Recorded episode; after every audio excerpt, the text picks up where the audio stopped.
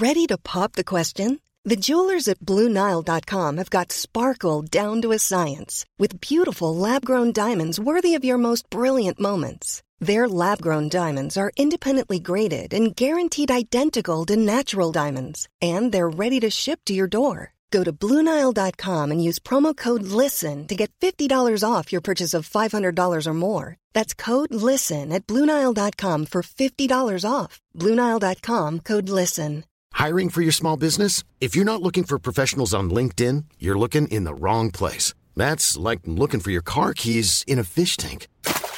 LinkedIn helps you hire professionals you can't find anywhere else, even those who aren't actively searching for a new job but might be open to the perfect role. In a given month, over 70% of LinkedIn users don't even visit other leading job sites. So start looking in the right place. With LinkedIn, you can hire professionals like a professional. Post your free job on linkedin.com slash people today.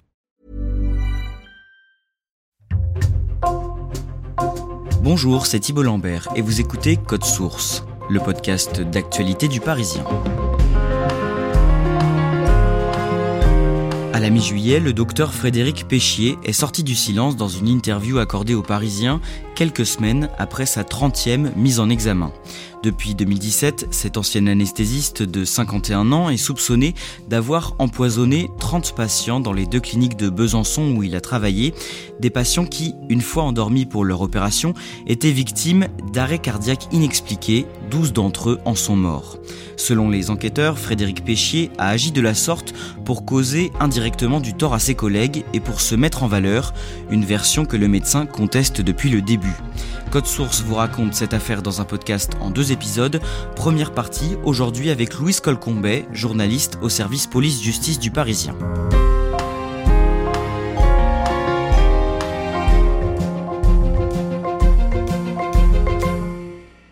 Louise Colcombet, le jeudi 29 juin, vous rencontrez le docteur Péchier pour la toute première fois dans le bureau de l'un de ses avocats à Poitiers dans la Vienne.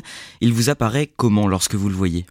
Alors c'est un homme qui est euh, visiblement atteint. Euh, ça fait six ans qu'il est accusé euh, de quelque chose qu'il nie, qui est assez terrible. Il a les traits marqués. On voit qu'il dort mal. Hein. Ce dossier l'obsède. En fait, il le lit, il le relit. il en connaît les moindres recoins. Il a pris du poids. il est à la fois abattu, mais quand même combatif. On est resté près de quatre heures dans ce bureau à discuter de tous les aspects du dossier, des aspects scientifiques, personnels. C'est quelqu'un qui cherche à se défendre, mais qui se sent quand même pris au piège quelque part. Frédéric Péchier refuse toutes les demandes d'interview depuis plusieurs années. Alors pourquoi est-ce qu'il accepte de vous rencontrer, vous, ce jour-là? Il a donné quelques interviews au départ, puis euh, il s'est tu euh, assez vite. Désormais, la donne a changé parce qu'il vient d'être mis en examen pour euh, de nouveaux cas supplémentaires. Alors, on en a eu 7, euh, puis 24, et maintenant on est à 30 cas, dont 12 mortels. Ces nouvelles mises en examen alourdissent euh, sa barque judiciaire de façon substantielle. Et à chaque fois qu'il y a ça, il y a des communications du procureur, des parties civiles, et lui, ça l'agace, il veut présenter sa version, il trépigne, hein, il voudrait qu'on écoute ce qu'il a à dire. Vous nous raconterez dans le détail cette longue interview dans la deuxième partie de ce podcast, mais d'abord, vous allez nous raconter cette affaire hors norme. Tout commence au début de l'année 2017, au mois de janvier. Une patiente de 37 ans se rend à la clinique Saint-Vincent à Besançon dans le Doubs pour se faire opérer. Qui est cette femme? Cette jeune femme, c'est Sandra Simard, qui est une mère de famille en bonne santé. Elle a un problème de dos et elle doit euh, subir une opération euh, qui s'annonce euh, en principe sans problème. Comment se déroule l'opération au départ, ça se passe bien. Cette jeune femme, donc, elle est sous anesthésie générale, elle est opérée des disques lombaires, euh, mais au bout de 45 minutes, une heure, elle fait un arrêt cardiaque.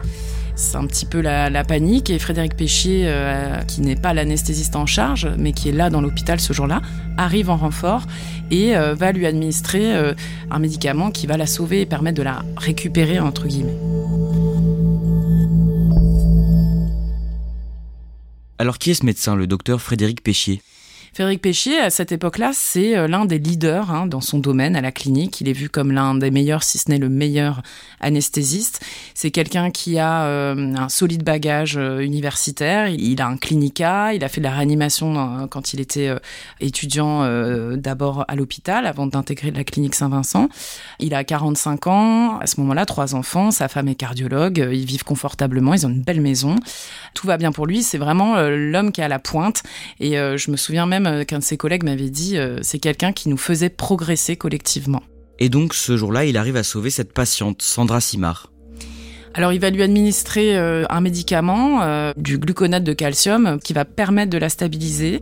Et puis elle va être transférée au, CHU, à l'hôpital de Besançon, pour ensuite euh, être traitée. Elle va quand même faire cinq jours de coma, mais elle va sortir effectivement de son coma et, elle, va, elle va avoir la vie sauve. Cette patiente est donc sauvée, mais au sein de la clinique Saint-Vincent, on s'interroge beaucoup sur cet incident qui a eu lieu pendant l'opération. Oui, alors l'arrêt cardiaque, il n'est pas expliqué euh, sur le moment, et surtout, ce qui fait tiquer euh, l'anesthésiste qui était en charge, qui est une, jeune anesthésiste, euh, qui est au fait des dernières techniques, elle ne comprend pas comment le docteur Péché a pu avoir l'intuition d'administrer ce médicament qu'on donne à des gens qui souffrent d'un diagnostic qu'on appelle l'hyperkaliémie.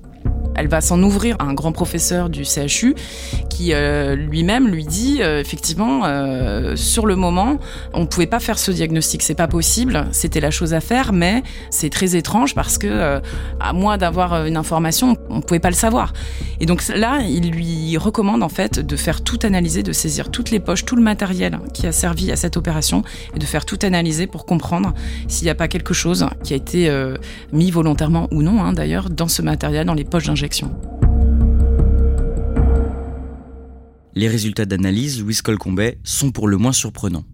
Bah, la clinique, tout le monde tombe de l'armoire, hein, parce qu'en fait, dans une poche d'injection, ces petits sachets plastiques en fait qui contiennent euh, ou des médicaments ou des choses assez neutres qu'on vous insère dans le bras avec un tube et euh, un petit cathéter, on regarde ce qu'il y a là-dedans et on y trouve du potassium 100 fois la dose normale. Normalement, il y en a un tout petit peu, c'est infime. Là, on retrouve 100 fois la dose. C'est complètement délirant. Personne ne comprend ce que ça fait là. Et c'est une dose létale. Et on comprend que cette jeune femme, s'il n'y avait pas eu d'intervention euh, de Monsieur Péchier, euh, elle serait morte en fait. Comment réagit la clinique lorsqu'elle découvre ça?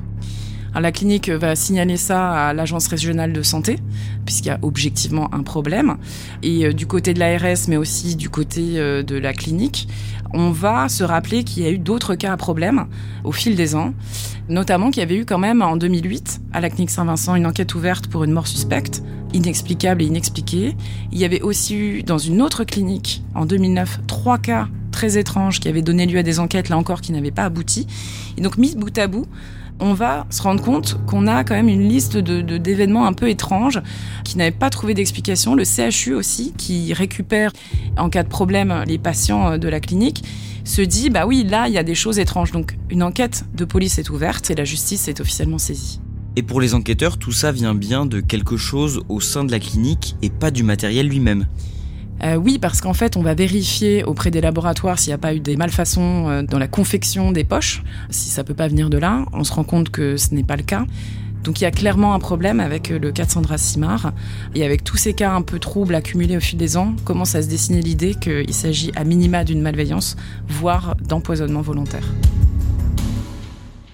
La police recense pas moins de 70 cas suspects d'arrêt cardiaque. Personne dans l'hôpital avant n'avait suspecté des poches d'injection empoisonnées en fait, tout ça s'est fait au fil de l'eau sur plusieurs années. Ça touchait pas toujours tout le monde. Euh, il n'y avait pas une spécialité plus que l'autre, quelqu'un plus qu'un autre. Au bout d'un moment, euh, ils essayaient d'analyser. Mais eux, ils pensaient forcément euh, interaction entre médicaments ou une réaction allergique à certains anesthésiques, ça peut arriver. Mais donc, dans ce cadre-là, en fait, quand on avait un problème, et notamment un cas mortel, on saisissait tout le matériel, mais pas la toute première poche qu'on place au patient, c'est-à-dire euh, où il y a que du sérum physiologique, est complètement neutre parce que dedans c'est pas un médicament. On va pas aller saisir cette poche-là. Donc quand on se faisait des réunions pour essayer de comprendre pourquoi telle personne était morte, en réalité tous les médecins se mettaient autour d'une table et ils réfléchissaient à reconstituer un puzzle où il manquait une énorme pièce. C'est pour ça qu'il y avait beaucoup de cas qui étaient inexpliqués. Mais euh, comme en médecine, on n'explique pas tout, au bout d'un moment, on se disait, bah, c'est la malchance, euh, c'est ci, c'est ça. Et puis on expliquait aux familles que ça pouvait arriver. Et puis euh, toutes ne faisaient d'ailleurs pas des procès. Hein. Certaines ont demandé des comptes parce qu'ils ont pensé que c'était des erreurs médicales. Mais beaucoup ont appris avec cette enquête que finalement, peut-être que leurs proches avaient été empoisonnés. Rapidement, les soupçons des policiers se portent sur le docteur Péchier. Pourquoi ça? Oui, parce que donc il y a la rapidité de ce, diagnostic ce jour-là sur le cas Sandra Simard qui a quand même mis la puce à l'oreille de tout le monde. C'est euh, étrange. Et puis, il y a trois cas qui étaient survenus en 2009 dans une autre clinique pendant trois mois, exactement au moment où Frédéric Péché y a fait un passage. Il est resté six mois. Il n'y avait pas de cas avant, il n'y en a pas après. Et à la clinique Saint-Vincent, il y a des cas juste avant et des cas ensuite après. Les enquêteurs vont faire un gros travail euh, sur les personnels et ils vont se rendre compte que des 73 cas qui vont en tout être examinés au fil de ces années, il est à chaque fois présent. Et il est euh, souvent très bon pour faire le diagnostic ou administrer le, bon médicament. Donc petit à petit, en fait, ça va se resserrer sur lui et surtout sur le fait qu'il y a ces trois cas en 2009, pile quand il passe dans cette autre clinique. Il est euh, finalement ce que le procureur a appelé le dénominateur commun de tous ces accidents cardiaques. Parmi tous les médecins qui sont interrogés par les policiers, est-ce qu'il y en a qui soupçonnent le docteur Péchier? Alors au départ pas du tout. Effectivement, il était quand même vu comme quelqu'un de ultra compétent. Il est médecin, il est anesthésiste. Son but c'est de sauver des gens. Donc ça paraît totalement incongru et puis il est relativement apprécié quand même. Il y a beaucoup de gens, euh, d'ailleurs il y a des collègues qui me disaient à l'époque, euh, bah moi il m'a permis de sauver des patients. Donc en fait ils, étaient assez redevables envers lui. Donc non non, il, il le soupçonne pas, mais certains ont quand même une commencent à avoir des intuitions parce qu'ils sont au courant qu'il y avait beaucoup de cas. Il y en a euh, certains, quand on les interroge, euh, ils commencent à dire non mais attendez, me dites pas qu'il est soupçonné en fait. Euh, beaucoup n'y croient pas. Certains avaient des intuitions, mais la plupart ne comprennent pas ce qui se passe. Ils sont sous le choc en fait.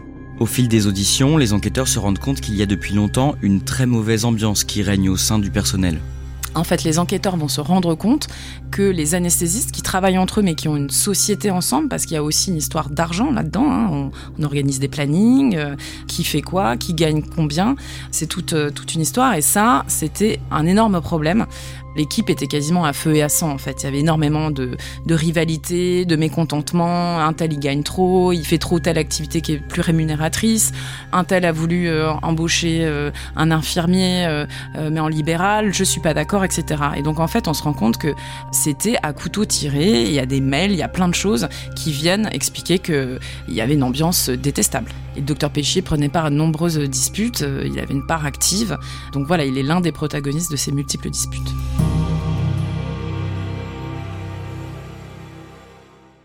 Alors selon les enquêteurs, quel serait son mobile? Pourquoi est-ce qu'il aurait fait ça?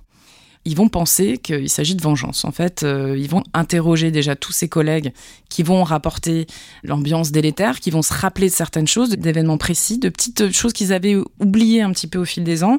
Euh, une prise de bec survenue juste avant euh, un, accident cardiaque un peu étrange, des choses comme ça. Ils vont éplucher les mails. On va leur faire remonter tous les mails où il y avait des disputes assez fortes. Et ils vont se dire qu'en fait, sans doute qu'il a réglé ses comptes par patient interposé avec ses confrères, et l'idée étant de les affaiblir eux, pour lui ensuite, en plus, apparaître comme le sauveur, puisque en arrivant, il avait la solution et il aurait sauvé les gens. Donc il y avait un double effet, et même un troisième, parce qu'il considère que parfois, il y avait un intérêt financier, parce que ça lui permettait de récupérer certains blocs qui étaient très rémunérateurs. Et donc, tout ça accumulé, ça lui faisait presque un triple mobile, en fait. En clair, c'était pour gagner en prestige? Gagner en prestige, euh, imposer son leadership euh, parce que euh, comme il était très pointu, il considérait que certaines choses n'avaient plus à se faire, il voulait imposer des nouvelles pratiques, il voulait affaiblir certains collègues. Il y a une de ses collègues, on soupçonne qu'il les fait partir de la clinique à la retraite parce qu'il l'a jugée un peu obsolète et qu'il voulait qu'elle s'en aille. Voilà, c'était régler ses comptes, imposer sa façon de voir et puis gagner un peu plus d'argent. Louise Colcombet, on ne l'a pas encore évoqué, mais il y a eu un autre cas d'arrêt cardiaque causé par un empoisonnement qui est survenu neuf jours après celui de Sandra Simard en janvier 2017. Et ce cas-là, il renforce la conviction des enquêteurs. Oui, c'est là la particularité de cette affaire, c'est que l'hypothèse euh, de base des enquêteurs, c'est que euh, Frédéric Péchier n'est jamais touché. Ce sont toujours les euh, patients de ses confrères anesthésistes ou chirurgiens qui ont des problèmes cardiaques. Lui est, semble-t-il, toujours hors du champ, jamais touché par tout ça, sauf Neuf jours après le cas de Sandra Simard, Frédéric Péchier endort un monsieur, Jean-Claude Gandon, âgé de 70 ans.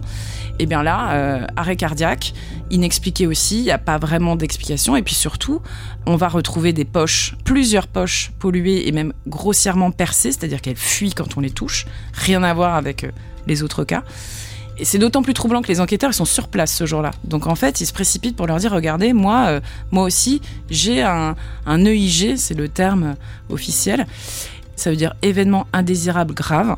En gros, moi aussi j'en ai un, moi aussi je suis touché, il va immédiatement euh, penser à une malveillance et, un peu le crier sur tous les toits en fait.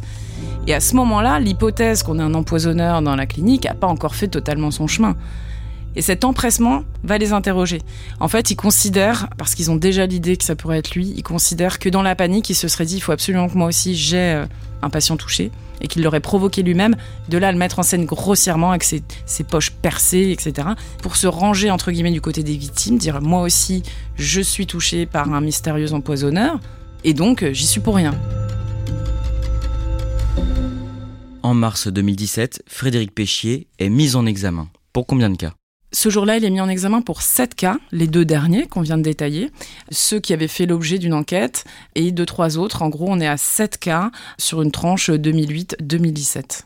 Pour les victimes présumées du docteur Péchier, la confirmation de sa mise en examen est un soulagement. Concrètement, selon l'hypothèse des enquêteurs, comment s'y prend Frédéric Péchier pour mettre du poison dans les poches à injection, et tout ça sans être vu? Quand on part pour une journée d'anesthésie, on prépare un chariot avec euh, le matériel préparé, les poches, les seringues, les ampoules, tout est préparé pour la journée. Frédéric Péchier, quelqu'un qui était très investi dans son travail, il arrivait toujours très tôt, avant tout le monde, même avant euh, les infirmiers, etc. Donc il considère qu'il a eu la latitude et le temps pour agir le matin, avant que la journée ne démarre vraiment. Les plannings sont affichés au mur, donc on sait très bien qui va opérer qui, dans quelle salle, à quel moment. Et ensuite, c'est là où ça devient technique, mais normalement, effectivement, ces poches, quand on les place et que les infirmières les mettent sur la potence pour euh, le relier au bras du patient, elles sont censées être euh, saines. Mais en fait, il existe une façon très discrète de le faire, sans que ça se voit. On soulève l'opercule très légèrement, on pique une seringue, on retire d'abord évidemment un peu de liquide pour faire de la place, et ensuite on rajoute un médicament, un poison, ce qu'on veut. On rabat légèrement l'opercule et à l'œil nu, personne ne voit rien. Et ensuite, il suffit d'aller poser cette poche sur le chariot de la personne qu'on souhaite viser ce jour-là. On parle de cette mise en examen pour empoisonnement avec préméditation. Ça veut dire à ce moment-là que Frédéric Péchier risque la prison à perpétuité et pourtant, Louis Colcombet, il ressort libre du bureau de la juge d'instruction.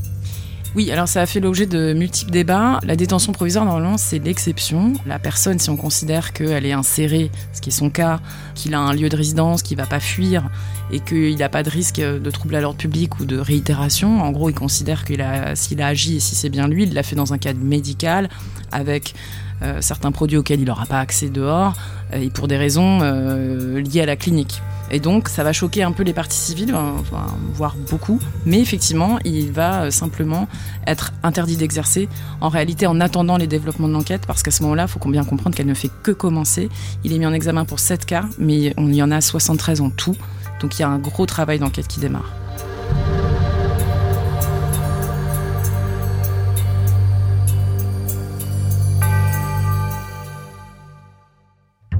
Merci Louis Colcombet, vous nous raconterez dans la seconde partie la suite de cette enquête et comment s'est déroulé votre entretien de plusieurs heures avec le docteur Péchier.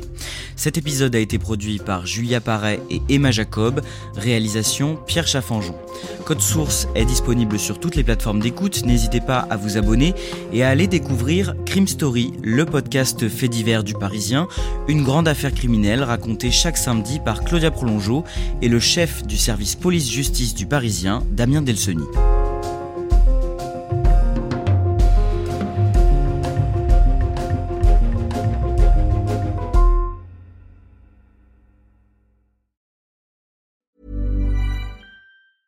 Planning for your next trip?